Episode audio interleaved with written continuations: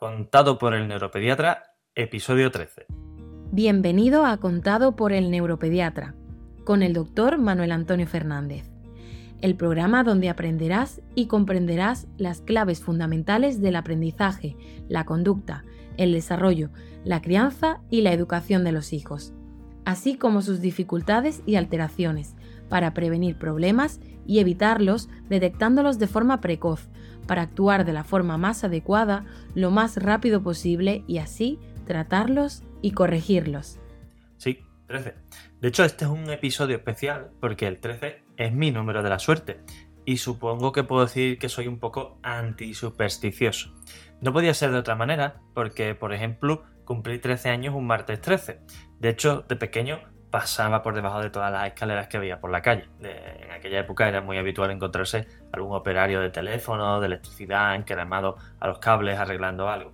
Eh, también me gustaban los gatos negros y nunca tuve siete años de mala suerte por romper un espejo, que alguno cayó. Supongo que son cosas de niño, pero bueno, son siempre cosas que me han hecho gracia. Dicho esto, en los episodios anteriores te he contado con todo el detalle que necesitas qué es el TDAH, cuáles son sus causas y cómo funcionan los mecanismos cerebrales que generan los síntomas propios del TDAH. Nos queda aún hablar de los síntomas, de las comorbilidades y de las consecuencias, que es de lo que iba a tratar este episodio. Ahora te, contaré cómo acabó todo.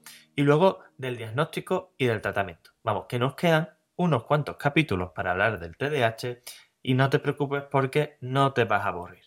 En este, como te comento, eh, tenía pensado presentarte los síntomas que aparecen en el TDAH para que los puedas identificar bien. Eh, lo voy a dejar para el siguiente y te voy a explicar después por qué. Hoy vamos a hacer un repaso de cómo cambian a lo largo de la vida, empezando por los primeros años, acabando por la edad adulta, eh, cómo evoluciona todo siempre que no se hace nada, la diferencia con cuando se hace. Y también te iba a presentar los problemas más habituales que nos podemos encontrar a la vez, lo que se llaman las comorbilidades, haciendo un repaso por las consecuencias a lo largo de, toda la vida. de esta forma, pienso que vas a poder entender de una vez por todas por qué tu hijo actúa como actúa, pero también podrás identificar los casos eh, de forma muy precoz y además entenderte a ti mismo o a tu pareja si alguno tenéis TDAH. Eh, ahora después en el tema principal, como digo, voy a explicar eh, que empecé con este día y cómo ha acabado. Con esta serie de episodios sobre TDAH te vas a convertir en el mejor especialista que nunca pudiste imaginar sobre TDAH. Ya te lo he dicho, pero te lo voy a repetir. Sí, es así.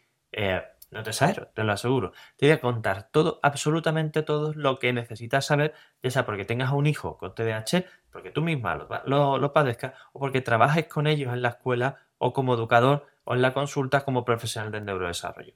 No te pierdas ni un segundo de lo que viene ahora, porque puede suponer un antes y un después en tu vida y en tu día a día. Hola, bienvenido a una nueva edición de Contado por el Neuropediatra.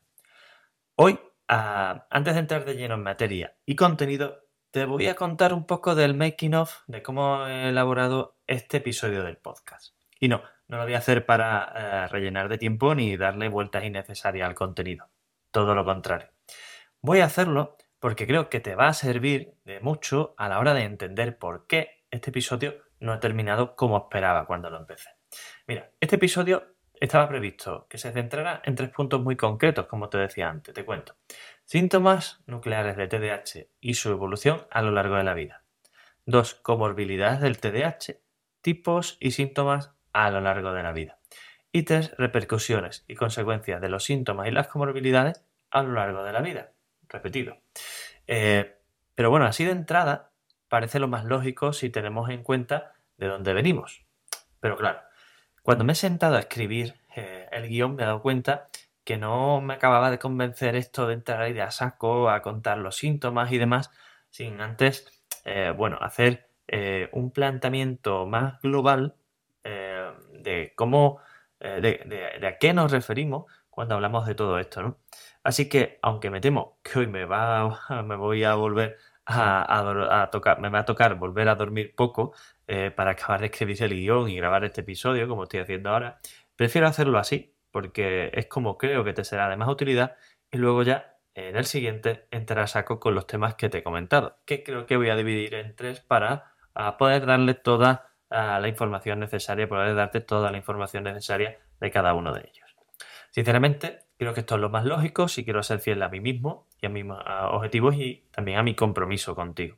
Recuerda para lo que estoy aquí, porque este podcast eh, es el podcast donde agrupamos y ayudamos a todos los agentes interesados en los procesos de aprendizaje, conducta y desarrollo infantil dentro de los procesos de crianza y educación a lo largo de la vida. Pero vamos, que si quieres seguir aprendiendo aún más, en cuanto que acabes de escuchar este episodio, vete a mi página web elneuropediatra.es donde tienes muchísimos artículos sobre TDAH y aún más a mi canal de YouTube donde podrás ver todos los vídeos que hay, ah, hay más de 60, eh, y especialmente los que hablan sobre consejos, ¿vale?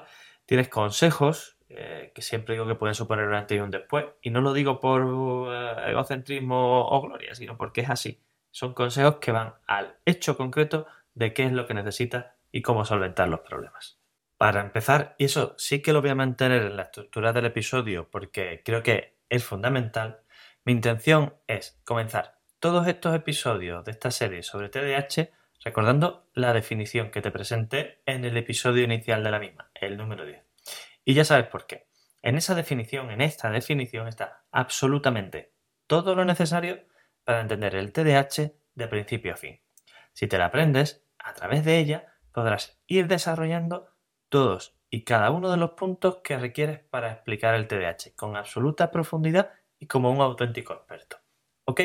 Pues vamos a ello. El trastorno por déficit de atención con o sin hiperactividad, más conocido por sus siglas TDAH, es un trastorno del desarrollo neurológico de origen multifactorial, pero fundamentalmente genético y de base claramente neurobiológica, en el que se generan una serie de alteraciones estructurales y funcionales en diferentes áreas del cerebro que alteran los mecanismos que regulan el control de la atención, el movimiento, los impulsos y las emociones, provocando problemas de aprendizaje y rendimiento académico, problemas de conducta o el comportamiento, problemas en las relaciones personales, familiares y sociales y alteraciones en la estabilidad emocional, el ánimo, la autoestima y el autoconcepto.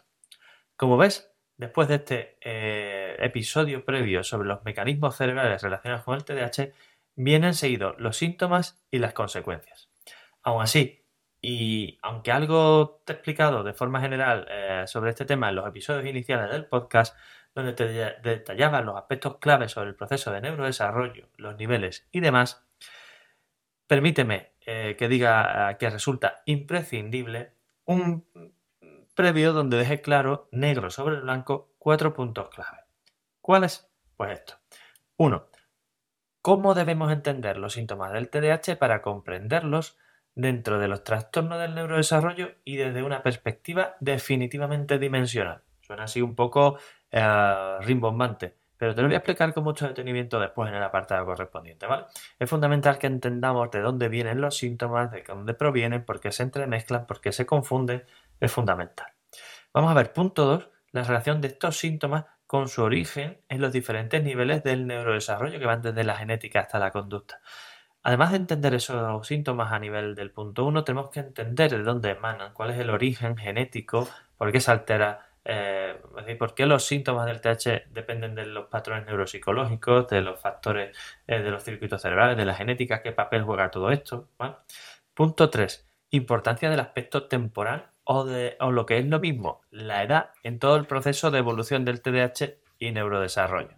Punto 3. La importancia del aspecto temporal o lo que es lo mismo, la edad en todo el proceso de evolución del TDAH y del neurodesarrollo en general.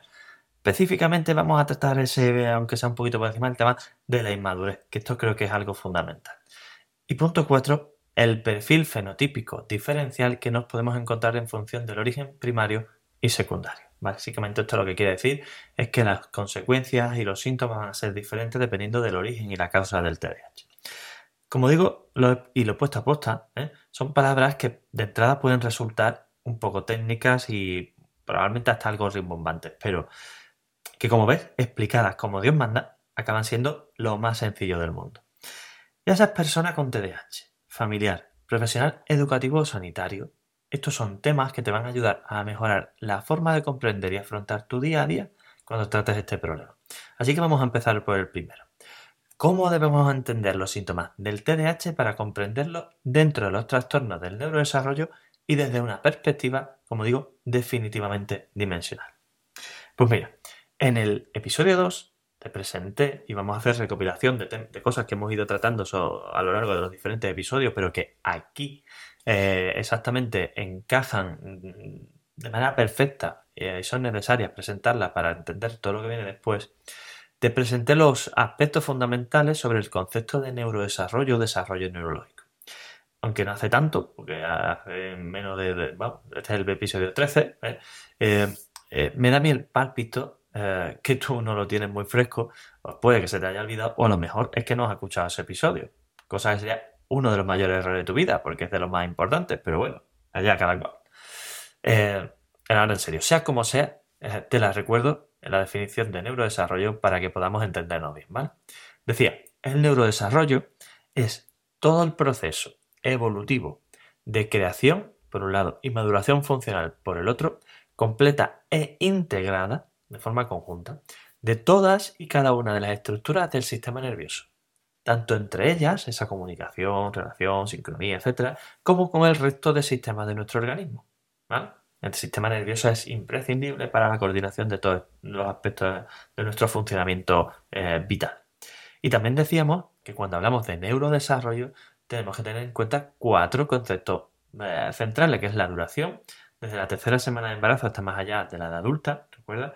Las fases, una cosa es la creación y otra es la especialización y maduración, las características evolutivas del proceso, eh, cómo evoluciona el, el, desarrollo del sistema nervioso y el funcionamiento de dentro hacia afuera, de atrás adelante la maduración del cerebro, bueno, todo esto que, hablamos en su momento, y la diferencia entre lo normal y lo patológico, que es fundamental tenerlo claro, aunque siempre hay un continuo entre eh, un blanco y un negro ahí, infinitos grises, como veremos más adelante, Por otro lado, en el primer episodio, como digo, vamos de recordatorios y además alguna recopilación te explicaba cómo puede alterarse este proceso de neurodesarrollo, ya fuera yendo más lento como un retraso madurativo simple o desviándose del camino hacia un trastorno del neurodesarrollo. Para terminar este recordatorio, te repito los trastornos que nos podemos encontrar, que son básicamente ocho grupos desde mi perspectiva. Tenemos los trastornos del aprendizaje como la dislexia, la digrafía o la discalculia, las alteraciones del coeficiente intelectual como la discapacidad intelectual y las altas capacidades, los espectros, los trastornos del espectro del autismo, como podemos tener el autismo, el síndrome de Asperger, etc. Los trastornos de la comunicación en el lenguaje. Los trastornos del movimiento con los tics, las estereotipias, el síndrome de, Tourette. Los trastornos de la conducta alimentaria con la anorexia, bulimia, trastorno por atragón y otras muchas variantes. El trastorno obsesivo compulsivo y, por supuesto, para terminar, el trastorno por déficit de atención con o sin hiperactividad. ¿Vale? Pues teniendo todo esto claro y sabiendo como te voy a aclarar con pelos y señales en el siguiente punto, no te preocupes, que el camino del proceso del neurodesarrollo, normal o no, depende fundamentalmente de nuestra predisposición genética, esto es algo que hemos hablado en muchas ocasiones, y de la influencia que el ambiente provoca en cada uno de nosotros desde el momento del inicio de nuestro desarrollo, recuerda lo que te he dicho, comienza a desarrollarse a partir de la tercera semana de embarazo, eh, y que la planificación del mismo es fundamental para un correcto desenlace pues la conclusión llega fácil. Teniendo todo eso en cuenta, ¿qué podemos eh, eh, concluir? Pues que todos los trastornos del desarrollo neurológico están condicionados por una base genética con grandes aspectos en común y que además se solapa y entremezcla como las teorías de conjuntos que nos explicaban en el colegio cuando éramos pequeños. Esto, como puedes entender, se va extendiendo a través de los diferentes niveles de neurodesarrollo que te conté ya también en el capítulo 3 y que partiendo de la genética pasan por la estructura del cerebro, los circuitos cerebrales, la actividad eléctrica, los patrones neuropsicológicos y los patrones conductuales. Así que precisamente por esto los diferentes trastornos del desarrollo que te he mostrado comparten no solo esa base genética, sino también otros aspectos múltiples, como por ejemplo de forma más evidente los perfiles neuropsicológicos y conductuales. Digo más evidente porque es lo que nosotros vemos desde fuera. Vamos, que por eso el TDAH y por ejemplo el TEA pueden ser tan difíciles de diferenciar cuando los niños son pequeños y especialmente si hay problemas con el lenguaje. Y por eso eh, me pasé yo, eh, y esto lo voy a colar aquí porque creo que es fundamental hacer esta reivindicación y dejarlo claro, un montón de años haciendo diagnósticos conjuntos de TDAH y TEA cuando el DSM, el Manual de Diagnóstico y, de, Tratamiento y Clasificación, etcétera, de la Academia Americana de Psiquiatría, en su versión 4, aún decía que eso era incompatible.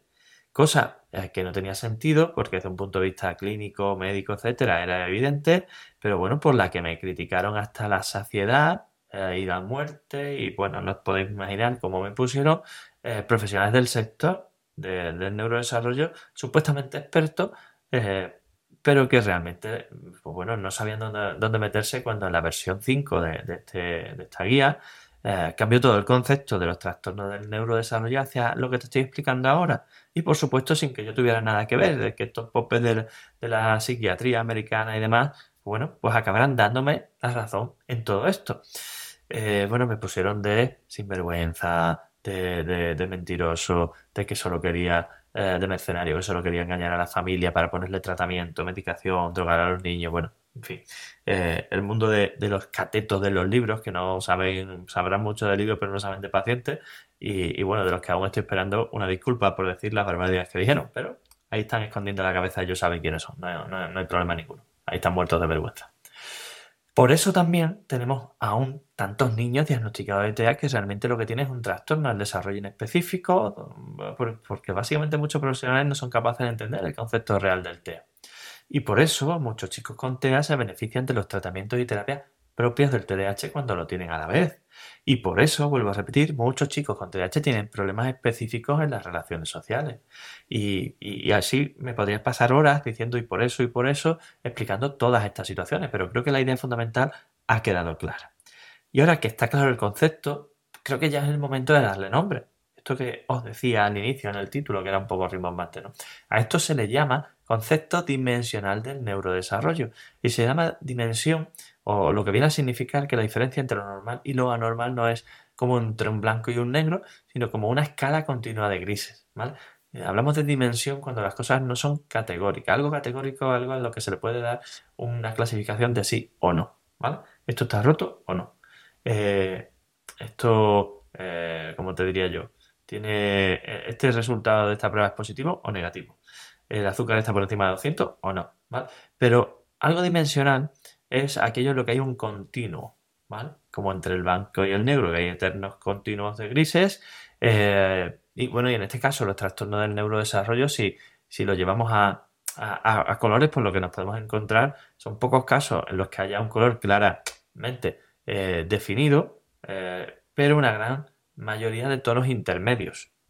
Si ves una paleta de colores típica esta del ordenador redonda, bueno, en los extremos están los, colores más definidos, pero entre conforme se van acercando al centro todo se va mezclando, ¿verdad? Pues algo así sería lo que son los trastornos del neurodesarrollo dentro de los procesos eh, dimensionales y, del neurodesarrollo como tal. Eh, es un concepto que puede parecer un poco complejo, pero que espero que así explicados haya resultado eh, claro, y, sobre todo la parte más importante es que aquí pues tendremos así niños con perfiles específicos de determinado trastorno y otros con diferentes grados, porcentajes, si le quieres llamar, eh, pues de uno u otro, ¿vale? De forma simultánea o no. Como digo, estos son como los eh, conjuntos, las teorías de conjunto que nos explicaban, los conjuntos que se mezclaban, los se solapaban, etcétera, ¿vale? Y, bueno, la parte más importante también es que si has podido entender esto, y lo tienes claro, ya sabes más que muchos de los supuestos profesionales expertos, teóricos y demás que se dedican a este tema. Eso te lo garantizo. Eh, y ahora, aunque realmente ya te he adelantado la mayoría, es cuando podemos seguir con el siguiente punto, el punto número 2. El punto segundo, como te comentaba antes, eh, pues trata de la relación de estos síntomas con su origen en los diferentes niveles del neurodesarrollo, que van de la genética hasta la conducta. En este sentido, los aspectos fundamentales te los presenté tanto en el episodio 1 como en el episodio 3. Y van desde, como digo, el más profundo y del que nace todo, el nivel 1, la base genética, más las influencias ambientales, pasando por los demás, que son nivel 2, estructura cerebral, nivel 3, circuitos cerebrales, nivel 4, actividad eléctrica cerebral y nivel 5, patrones neuropsicológicos hasta llegar al más superficial y visible para todos en nuestro día a día, que es el nivel 6 de patrones conductuales. Recuerda lo que te contaba. El ADN es como un libro de instrucciones del desarrollo y, también del funcionamiento de nuestro organismo. determinar cómo se crea y cómo funciona todo, eh, bueno, desde lo menos visible, lo más pequeño que es la célula, hasta lo más visible, que es nuestro comportamiento. Cuando estas instrucciones contienen algún error, pues bueno, se producirá la desviación del proceso de neurodesarrollo. ¿Qué desviación y cuánta desviación dependerá del tamaño o de la gravedad del error y también de las medidas de corrección posterior que se puedan tomar para controlarlo? Es decir, no es lo mismo que eh, nos equivoquemos, esté mal escrita una letra eh, una palabra de un párrafo de un tema poco trascendente en ese manual de instrucciones, eh, que falte un tema completo o que falte un idioma específico, por ponerte un ejemplo, ¿vale? o que falte el tema en el que se dice cómo se arregla un error muy frecuente o cómo se enciende, se apaga o cómo se hace el mantenimiento. Esto es lo que podemos decir que es la gravedad del error. Y el tamaño, pues, qué cantidad de información en la que se pierde, está mal, no se puede leer o está eh, alterada. De esta forma, los síntomas podrían ser, eh, pues como te decía en el apartado anterior, más específicos o menos específicos y por lo tanto más solapados o menos.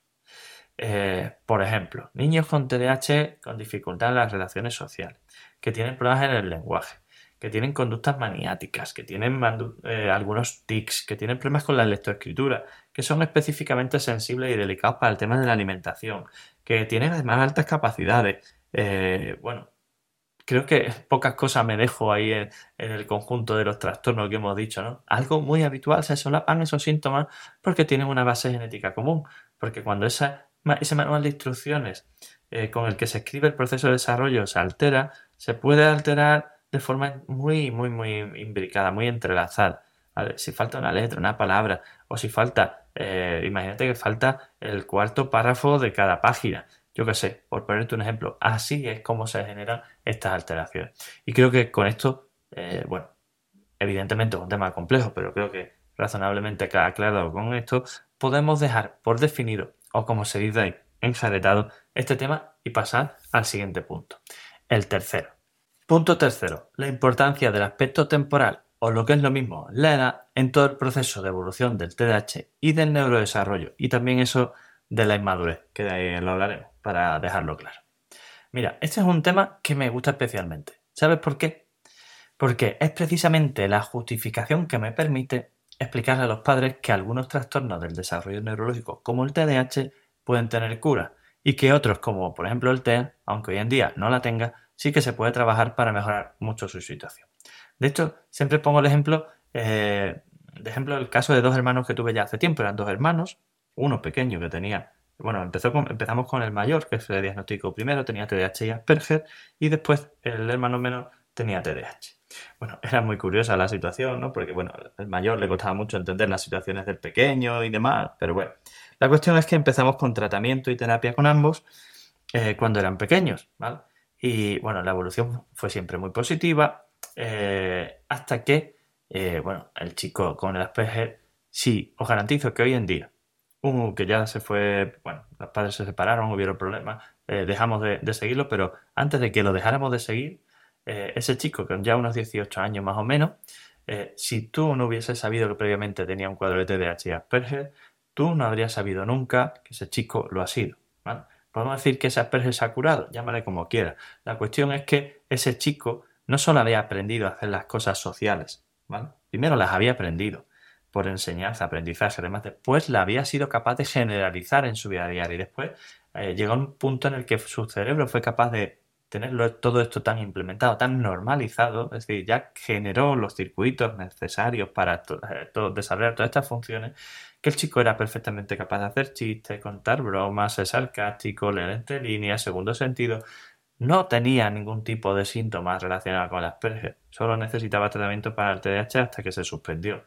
Además que os podéis imaginar cómo podemos evolucionar con cuadros de TDAH si incluso casos de Asperger hemos visto cómo evoluciona cuando están de forma conjunta. Pues más allá de este ejemplo, que es bastante característico, lo más importante es poder entender que dado que el proceso de neurodesarrollo, aun contando con una clara, importante y fuerte base genética, cuenta con la flexibilidad suficiente para poder manipularse a lo largo de la vida, con las herramientas, estrategias y procesos adecuados, si podemos hacer todo esto, debería ser posible minimizar en algunos casos y solucionar en otro, como hemos dicho, las dificultades existentes. Y si el proceso de neurodesarrollo se está desviando en su camino y vamos en tiempo y forma correctos para corregirlo, pues tendremos mucha posibilidad de conseguir buenos resultados. Para ello, como siempre decimos, debemos actuar e intervenir de forma precoz, pero para ello es fundamental también la detección precoz. Y bueno, la teoría está clara y está bien, pero cierto es que la detección precoz es más sencilla en los casos más intensos, que son aquellos en los que la desviación del proceso de, neurodesarrollo también es más intensa. De modo que en este campo nos encontramos en un continuum eh, en, relación al pronóstico final. Debemos tener en cuenta la intensidad de los síntomas, el momento de intervención y la calidad de la misma, pero es un equilibrio, como digo, complicado en el que nuestro papel y en general, más allá de las responsabilidades propias de cada profesional en su puesto, debe estar encaminado a los aspectos preventivos primarios y secundarios, es decir, en función de las causas, siendo la mejor herramienta la información, la divulgación, la concienciación y la formación de todos los agentes implicados en el sector. Eh, y para terminar este punto, no quiero, bueno, como decía antes, hablar del famoso tema de la inmadurez de los niños con TDAH.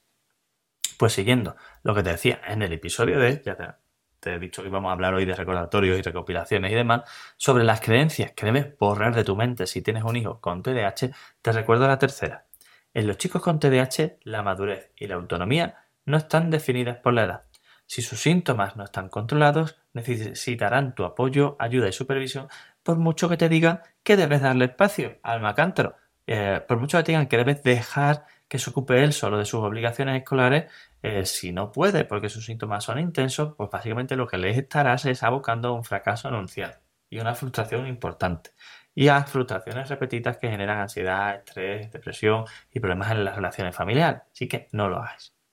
Como podrás ver, por lo que te he explicado, en el TDAH no, no hay solo un proceso madurativo más lento, sino alterado, con lo que sus dificultades podrán ser mayores o menores, pero raros que se arreglen por sí mismas con el tiempo si no hacemos nada y si tú no estás detrás es difícil que eso se solucione per se. Así que no dejes pasar la sospecha y al menos un diagnóstico sin intervención. Por Dios, te lo pido, ¿de acuerdo? Como dice mi mujer, en relación a esto de la madurez, los niños no son como pomelos que puedes poner al sol y esperar que maduren por obra y gracia del Espíritu Santo si no haces nada para cuidarlos. Así que ya sabes, ojo y atención. Y para terminar, el punto cuarto. Este es cortito perfil fenotípico diferencial que nos podemos encontrar en función del origen primario y secundario del TDAH. Como digo, va a ser muy cortito porque solo tiene como objetivo explicarte que habitualmente la evolución y el pronóstico del TDAH tiene mucha relación con el origen del mismo. Como ya te conté en el episodio 11, el TDAH puede ser primario o secundario. El primario cuenta con la base genética de predisposición que hemos comentado, pero el secundario incluye cualquier otro factor, ya sea genético, de lesión cerebral, alteración de circuito, mal funcionamiento eléctrico, alteración neuropsicológica o conductual que afecte a los aspectos implicados en el TDAH. De esta forma, y en términos generales, cuanto más profundo sea el nivel afectado, más intenso y más amplio es habitual que sea el daño. Y además más variaciones nos podemos encontrar en el patrón habitual de síntomas presentes en el TDAH. Este es un tema tan interesante que en algún momento creo que voy a plantear hablar eh, de él específicamente porque creo que te puede resultar muy útil en tu día a día. Dicho esto, y bueno, creo que mm, bueno, me he explayado todo lo que he querido sobre aspectos que creo que son fundamentales para entender lo que vamos a hablar en los próximos episodios sobre síntomas, comorbilidades y consecuencias. Vamos a ir terminando ya porque me estoy alargando demasiado. ¿Y qué me dices? Para terminar, ¿te ha servido para aclarar eh, en condiciones las cosas que antes de entrar de lleno en los temas de síntomas, comorbilidades y consecuencias necesitamos saber. Creo que es importante tener todo esto presente para después poder ver cómo evoluciona todo esto a lo largo de la vida. Seguro que sí. Y además, como ves, no ha habido problemas con el número 13. Bueno, salvo que son ya casi la una y, me está dando aquí el madrugón. De, bueno, me tendré que dar mañana el madrugón, pero lo importante son los pacientes. ¿Ves? Si, como te decía en el episodio inaugural, te ha emocionado y te ha hecho vibrar la posibilidad de convertirte en un padre pro para ayudar a tu hijo en su proceso de desarrollo, estás más que invitado a este ilusionante camino. Lo haremos entre todos y verás los resultados cada día, como persona, de la mano. Para conseguirlo, la mejor forma, y te lo pido, es dejarme una valoración y comentarios positivos y compartir el podcast con todos los padres que conozcas que puedan estar interesados en los aspectos relativos al TDAH. Te garantizo que te lo van a agradecer de corazón.